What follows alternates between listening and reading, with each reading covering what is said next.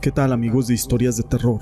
Para mí es un gusto poder saludarlos una vez más y llevar a todos ustedes una historia. Se dice que algunas personas que mueren tienen la oportunidad de despedirse de sus amigos o sus conocidos, y esto lo hacen después de muertos.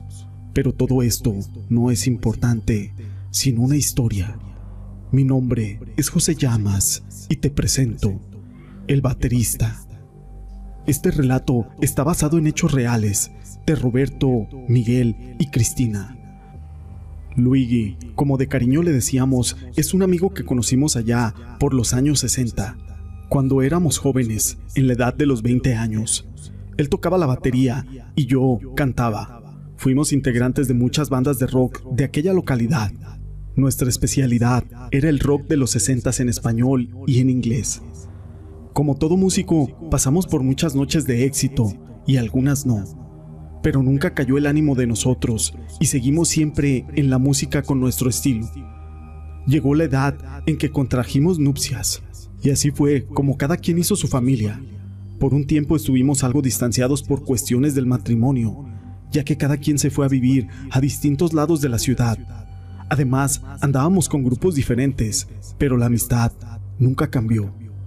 Por la década de los noventas nos volvimos a encontrar en un grupo, en donde tocábamos música versátil en eventos para bodas, 15 años y fiestas. Pero mi amigo Luigi ya andaba algo mal en su matrimonio. A un costado de mi casa vendían un terreno con una casita de dos cuartos y era una oportunidad. Así que yo le comenté a Luigi, quien hizo trato y se fue a vivir ahí, ya separado de su esposa.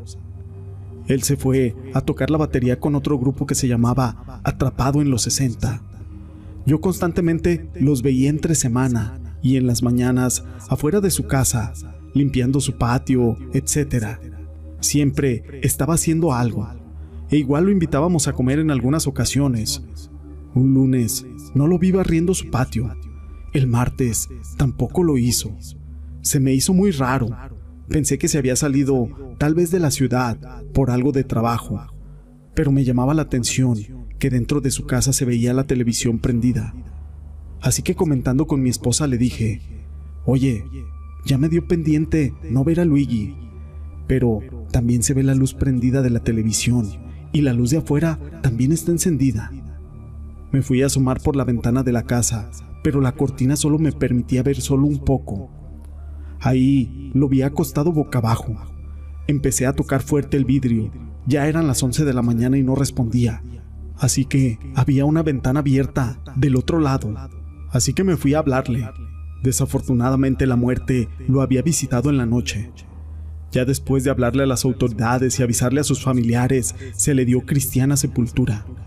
En esa semana me contrataron para cantar en el grupo Atrapados en los 60, en el bar Obrero, esto en Ciudad Madero. Era una noche de sábado, cuando llegó el matrimonio al bar de Miguel y Cristina, quienes son muy amantes de la música de rock de los 60. Después de terminar la tanda, se nos acercaron para saludarnos y preguntarnos por Luigi, pero yo les di la triste noticia que nuestro amigo se nos había adelantado en el camino y lo sepultamos el miércoles. A lo que ella dijo, ¿qué cosa? ¿Qué dices, Roberto? Tristemente, así es, señora. Es que no puede ser. Miguel, ¿pero por qué? ¿Qué pasó? Mira, Roberto, estábamos ayer viernes en el bar Azteca en Madero. Fuimos a la botana mi esposa y yo. Eran las dos de la tarde. Cuando entró Luigi, hasta nos sorprendió. Andaba muy bien arreglado. Hasta su cara se le veía muy blanca. Y se fue directamente a saludarnos. Le ofrecimos una cerveza, que se tomara algo con nosotros, pero no quiso. Eso era algo extraño, ya que a él también le gustaba tomarse una cervecita con nosotros, y no quiso porque tenía un compromiso y que solo pasó a saludarnos. Nosotros le preguntamos en dónde estaba tocando y nos dijo, estamos en el bar obrero a partir del jueves a sábado. Por eso es que vinimos aquí a verlos, pero todos estábamos sorprendidos por todo lo que nos platicas. Que en paz descanse nuestro amigo. Y gracias a Dios tuvimos ese honor de saludarlo y despedirnos de él. Esta historia la quise compartir con ustedes, Fue escrita por mi amigo Eclipse Rey de los Mares, a quien le mando un saludo. Este fenómeno es muy recurrente con personas que son muy allegadas a la persona que fallece.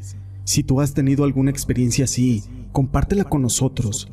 Pero no es la única historia que tenemos el día de hoy, amigos. La siguiente historia lleva por nombre Desconfiemos de todo. Quiero contar lo que le pasó a mi padre hace seis años aproximadamente. Él es mecánico de aquí de Ciudad Madero y los fines de semana, al cerrar el taller, se ponía unas borracheras extremas. Una noche se puso a tomar solo en la casa y nosotros vimos que platicaba con alguien. Nosotros pensamos que era por la borrachera que se cargaba. Días después, se puso a tomar en el patio de la casa y lo vimos ver peleando o discutiendo con alguien imaginario, ya que él estaba completamente solo. A partir de esa fecha, él como que empezó a perder la razón, ya que comenzó a tener problemas con los clientes porque se le olvidaba reparar sus autos. Comenzó a caminar sin rumbo fijo en el barrio. No comía. También bajó de peso y llegamos a pensar que era por diabetes o algo así. Lo llevamos al doctor, pero nos dijo que no, que no le había hallado nada fuera de lo común en su salud, a reserva de que se le notaba su mirada muy triste y perdida. Nosotros buscamos ayuda esotérica y cuando llevamos a mi padre con un brujo allá en la colonia Heriberto Queoe, para esto mi padre ya había bajado 40 kilos, se veía ojeroso. Cuando nos tocó pasar a consulta, aquel brujo solamente lo vio y dijo, tu padre está embrujado. Dijo que le habían dado algo de comer y que ahí llevaba la brujería hacia él. Nos dijo que al taller había llegado un señor vendiendo posta de pescado y mi padre inconscientemente le había comprado, sin saber que ahí iba lo que le iba a causar la muerte. Nos dio una lista de material que teníamos que conseguir para curarlo, aunque no nos aseguraba nada, si se curaría o si no. Tuvimos que ir a tres sesiones y nosotros como sus hijos vimos cómo mi padre arrojaba espuma y horribles gusanos negros de un gran tamaño también cómo la mirada le cambiaba y su voz cuando lo estaban curando. La verdad fueron tres sesiones muy agotadoras, hasta que por fin aquel curandero dijo, listo, sí se pudo, tu padre será otra vez la misma persona normal. Nos lo entregó tirado, ya que mi padre se desvaneció en la tercer curación. Al día de hoy, ya es el mismo hombre que antes, Solo nos quedó aquella amarga experiencia que estuvo a punto de arrancarle la vida.